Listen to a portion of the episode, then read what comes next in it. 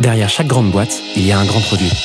Derrière chaque grand produit, il y a des gens talentueux, passionnés et ambitieux. Oh, that's music to my ears. On les appelle Product Manager, CPO ou Product Leader. Oh, yes, yes. Quel que soit leur titre, ils ont tous la même mission. Devenir la clé de voûte de leur entreprise à la croisée du design, du business et de la tech pour créer les futurs produits indispensables de demain. Well, that's excellent. Clé de voûte, c'est le podcast des products pour les products. Chaque semaine, je te fais passer un moment aux côtés des meilleurs leaders du produit français. Avec une mission, te livrer tous leurs secrets, méthodes et apprentissages pour devenir toi aussi la clé de voûte de ton entreprise. You know what? I like that idea. Ce podcast est rendu possible par Stellar, un accompagnement que j'ai lancé pour aider les products qui veulent propulser leur carrière. Oh, what's gonna happen to me? Que tu réfléchisses à ta prochaine aventure ou que tu veuilles décupler ta progression, notre équipe et nos mentors sont à tes côtés et t'accompagnent à travers des programmes sur mesure. No. Viens les découvrir sur wearestellar.io ou via le lien en description de l'épisode. Je m'appelle Timothée Frein et bienvenue dans Clé de voûte. Aujourd'hui, j'ai le plaisir d'accueillir Fabrice Desmazeries sur Clé de voûte. Fabrice est un des CPO français les plus expérimentés en plus d'être multi-entrepreneur. C'est d'ailleurs comme ça qu'il goûte au produit en lançant sa première startup en 2002, suivi par une seconde en 2004, avant de devenir Product Marketing Manager en 2007. Il était d'ailleurs le seul en France à l'époque. En 2010, il décide d'entreprendre à nouveau et revend sa boîte fin 2013. Après 8 ans de marathon entrepreneurial, Fabrice devient product manager de SideTrade et participe activement à l'essor de l'écosystème product français en co-créant le premier meetup Product and Paris et la Product Conf. En 2016, il devient Head of Product et Growth de Deezer, CPO de Tiga en 2018 et plus récemment le CPO de The Fork. Fabrice vient sur Clé de voûte nous raconter son épopée dans la tech avant de nous détailler comment maximiser le retour sur investissement de la fonction produit. En dernière partie d'épisode, on revient sur son point de vue tranché au sujet du trio Product Manager, Product Designer et Engineering Manager. Je te laisse quelques secondes pour te préparer et je te souhaite une bonne écoute. C'est parti pour cette troisième partie du podcast. Qu'est-ce que tu veux aborder comme sujet, Fabrice? Le trio, la force du trio. Le Exactement. fameux, le fameux. Qu'est-ce que tu veux nous dire là-dessus? Est-ce qu'il y, a il y a une conviction profonde euh, que tu as envie de, de dérouler en particulier? Ouais, je pense qu'on se plante complètement quand on cherche à définir que fait le PM, que fait le designer, à quel moment on passe le relais à la tech, qui sont des choses que j'entends, je dis pas tous les jours, mais que j'entends très souvent. Hyper systématique euh, dans mes discussions. Ouais. Et en fait, c'est pas ça la question du tout. La vraie question, c'est que c'est pas une course de relais où chacun doit s'attendre pour commencer. C'est une course cycliste. Alors désolé, je je fais pas du tout de cyclisme. hein, je, je, je C'est pas vrai, il est venu en vélo. Ouais, mais mais euh, c'est que on a des moments de lead Mm. parce qu'on a un moment des compétences, on a des, des risques qui sont plus ou moins grands sur sur telle zone et c'est normal que sur les risques de faisabilité, ce soit davantage la tech qui soit impliquée. Mais on est roue dans roue et c'est ça, c'est comme ça qu'on avance. Et, et c'est là où le trio a énormément de force. Si on fait pas, en fait, on reproduit euh, exactement ce contre quoi on lutte, qu'on dit, on n'a pas PM et PO. On a un product manager. Si on dit, bah, le product designer, c'est lui qui fait les wireframes, et le product manager, il fait ça. Product designer, alors, c'est lui qui pose des questions user research. En fait, moi, j'ai connu des product designers qui étaient des branques pour poser des questions. Par contre, qui étaient super forts pour faire des tests d'usabilité, qui étaient super forts pour construire un guide d'entretien. Ok, bah, à la limite, si c'est un développeur qui pose des questions et qui est capable de pas biaiser les choses, moi, à la limite, je m'en fiche. Hmm. Parce que ce qui m'intéresse, et c'est très lié à la notion de ROI, c'est la bottom line. Hmm. Le chemin pour y arriver, d'une certaine façon, il m'intéresse pas. Tant qu'il n'est pas euh, non éthique et tout ce qu'on veut et il écrase pas les gens, moi, l'équipe se débrouille. Et pour moi, la base de l'équipe, c'est le trio. Ce que tu veux dire là-dedans, est-ce que ça veut dire que tu. Est-ce que par là, tu veux dire qu'en gros, les rôles, à la limite, peu importe, c'est juste qu'il faut mettre des noms quand tu recrutes sur des gens, mais que. Il faut que le, pour que le résultat soit là, peu importe la manière dont les, le trio euh, se décarcasse pour bosser ensemble, si euh, le dev prend un peu des responsabilités qui sont soi-disant sur la job desk, des responsabilités de PM, et que le PM prend des responsabilités qui sont soi-disant des responsabilités de product designer, peu importe, c'est ça? Exactement. C'est ça ton point. En fait, mon point, c'est que tout le monde connaît le diagramme de veine euh, du product management. On dit qu'il faut faire un produit qui est euh, faisable, qui est viable et qui est désirable. Hmm. Après, désirable, usable, enfin, il y a plein de... C'est ouais. Et donc, on dit, ben, là, ça, euh, la viabilité, c'est le product manager ou la product manager. Faisabilité, c'est la, partie tech. Et puis, la désirabilité, c'est la partie design.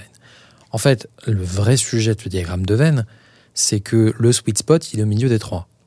Et donc, selon euh, les organisations et selon les investissements, ou selon les domaines, les risques sont pas aussi forts d'un côté ou de l'autre.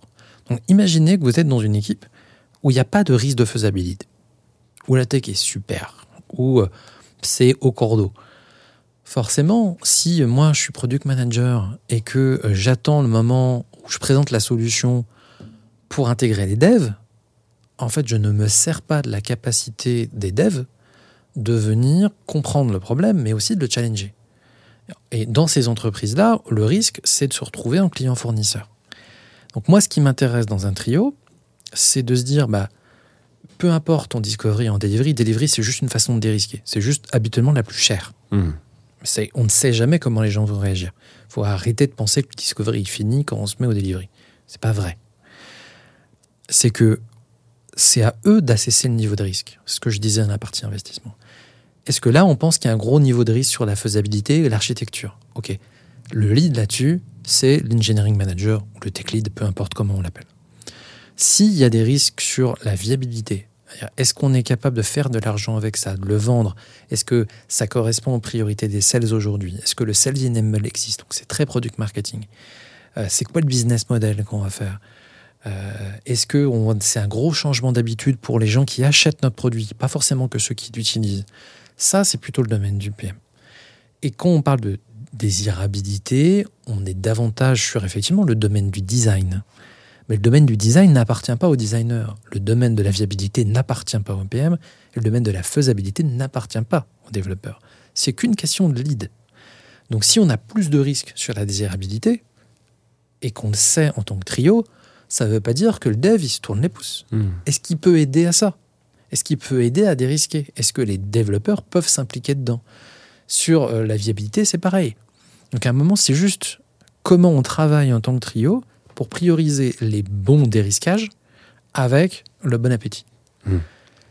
Et c'est facile à dire quand on dit ça. C'est confortable de dire moi mes tâches c'est ça, toi tes tâches c'est ça.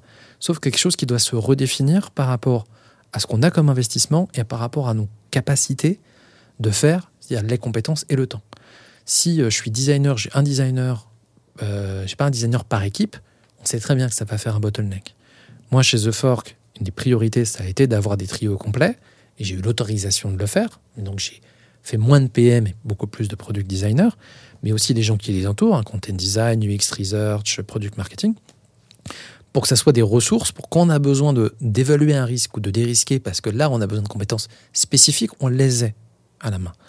Maintenant, si j'ai un product designer pour deux équipes, ce product designer, il va bien falloir qu'il autonomise les product managers et les développeurs. Hmm. Il pourra pas tout faire.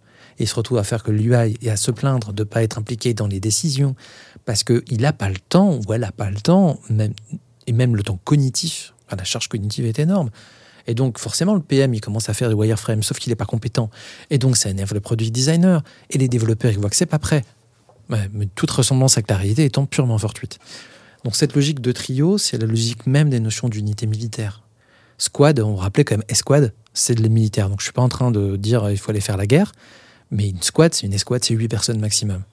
Les militaires, ils ont dérisqué ça depuis très longtemps. Ouais, ouais. Euh, Il y a cet esprit un peu de solidarité, de alors, fraternité, ça fait un peu masculin parce que c'est voilà, mais sororité. non mais c'est ce qu'on dit des militaires, tu sais, il y a cette espèce de truc, c'est mon frère, j'y vais avec mon frère. Je j'ai jamais été au service militaire, euh, disclaimer, mais c'est ce que j'entends, l'image que j'en ai. Là, on n'est pas en train de dire effectivement qu'il s'agit de, de faire pareil, mais par contre, tu as une solidarité des compétences euh, et des responsabilités de chacun qui devrait y avoir, plutôt que de se mettre en opposition en disant ça c'est mon job, ça c'est le tien, euh, fais bien le tien, je fais bien le mien. quoi. C'est ça que tu veux dire. Exactement. L'important, c'est le résultat. Hmm. C'est c'est pragmatique. Donc, on peut faire des règles pour s'aider. Euh, on peut se dire qu'effectivement, euh, on a des grandes responsabilités, mais on a des responsabilités pas parce qu'on a un titre, Ouais. mais parce qu'on a des compétences et on a le temps de les mettre à profit de l'équipe. Si on n'a pas les compétences, ou qu'on n'est pas bon dans ces compétences, ou qu'on n'a pas le temps de les mettre au profit de l'équipe, il faut forcément compenser d'une façon ou d'une autre. Mm. Et là, dans ces cas-là, il faut mettre euh, son ego dans les chaussettes et se dire qu'est-ce qui est bien pour l'équipe. Mm. Et qu'est-ce qui est bien à la fin, parce que on revient à la notion de ROI. Si nous, on fait pas bien notre taf d'assesser, de réassesser les risques, des différentes opportunités qu'il y a à faire, et qu'on suit tout le long, parce que la partie delivery, c'est un risque comme un autre. À un moment, le but, c'est pas d'avoir tout dérisqué avant de passer en delivery. c'est qu'il faut avoir suffisamment dérisqué par rapport à son ambition et son appétit. Si à un moment, il n'y a plus d'implication du product manager ou du designer pour aller euh, rassurer les développeurs sur le fait qu'on prend la bonne direction et qui permet justement d'avoir un bon ROI, ils font pas bien leur taf. Mhm. Ils peuvent pas dire c'est la faute des devs. Mais les devs peuvent pas non plus dire ah le produit n'a pas bien fait son travail. Si, si à un moment la partie tech n'a pas de challenge, ne s'est pas impliquée dans le pourquoi, dans le comment, euh, n'a pas posé des questions, ne s'intéresse pas à cette partie-là, ils font pas bien leur taf non plus. Ça veut dire que les décisions doivent être prises ensemble, Ouais. les constats doivent être faits ensemble. Ouais. Et euh, dans ce cas, il n'y a plus de reproches puisque ça a été fait à chaque fois euh, Exactement. main dans la main. Quoi. Et les, les priorités d'investissement sont décidées au niveau du trio. Donc si on se donne trois semaines, par exemple, pour dérisquer la situation, Mm. on n'a pas un designer qui part pendant trois semaines en, en fenêtre à faire ses tests de son côté. Il faut que chacun des éléments du trio soit toujours au courant de pourquoi on fait ces tests-là, à quoi ça sert, parce que ces décisions qu'on prend ensemble, c'est une thune qu'on partage. Mm. On a la responsabilité.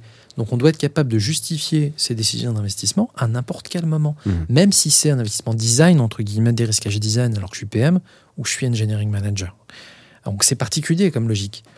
Euh, mais ça amène une flexibilité qui est nécessaire pour être capable de faire les bons choix, de se remettre en cause, parce qu'on est tous les trois à penser et que l'erreur, ça serait une erreur des trois. Mm.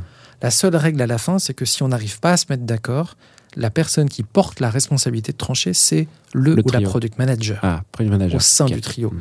Mais ça ne veut pas dire qu'il y a plus de pouvoir. Ça veut dire que s'il y a besoin de trancher, c'est le seul moment où je trouve que l'expression de mini CEO du produit, est- J'aime pas. et là, c'est c'est qu'à un moment, il faut quelqu'un qui soit capable de trancher. Et si vraiment c'est impossible de trancher, c'est pour ça qu'il y a une hiérarchie, pas beaucoup ce mot-là, mais en tout cas des gens qui ont plus de recul pour aider à prendre des décisions. Mm. Le vrai rôle du manager, du head of, du CPO, c'est d'aider à prendre ces décisions, d'aider à avoir le recul pour trancher dans certains cas, pour faire prendre des deux directions, parce que c'est pas facile de prendre du recul sur son propre périmètre, qu'on soit Mm. product designer, product manager ou engineering manager. C'est de questionner, de challenger dans le bon sens. Parce qu'on est en fait on est gestionnaire de portfolio nous aussi. Mm. Simplement, bah, on a X équipes. Donc, euh, c'est comme dans une, chez un VC, euh, on a une hiérarchie, entre guillemets, qui ont plus ou moins de responsabilités en termes d'argent, parce que c'est le cumul. Voilà. Bah, moi, j'ai 21 équipes, ça veut dire que j'ai plus de 21 millions d'euros à investir. Si je me plante, et j'ai pas- pas bien fait mon taf, je vais pas aller reprocher ça aux équipes. C'est sûr. Voilà, j'espère que cet épisode t'a plu. Si c'est le cas, tu peux me soutenir de deux façons. Laisser 5 étoiles sur Apple Podcast ou Spotify et un petit commentaire, ou partager cet épisode à une personne de ton entourage. Oh, yes, yes. Je te remercie vraiment pour tes retours. C'est grâce à toi que j'améliore Clé de voûte pour le rendre utile à ton quotidien. Darling, this trip's an inspiration. N'oublie pas, si tu réfléchis à ta prochaine aventure ou à décupler ta progression, nous avons l'accompagnement qu'il te faut sur wearestellar.io. Well, that's excellent. Je te donne rendez-vous la semaine prochaine pour un tout nouvel épisode riche en contenu actionnable. À très vite I'm so happy.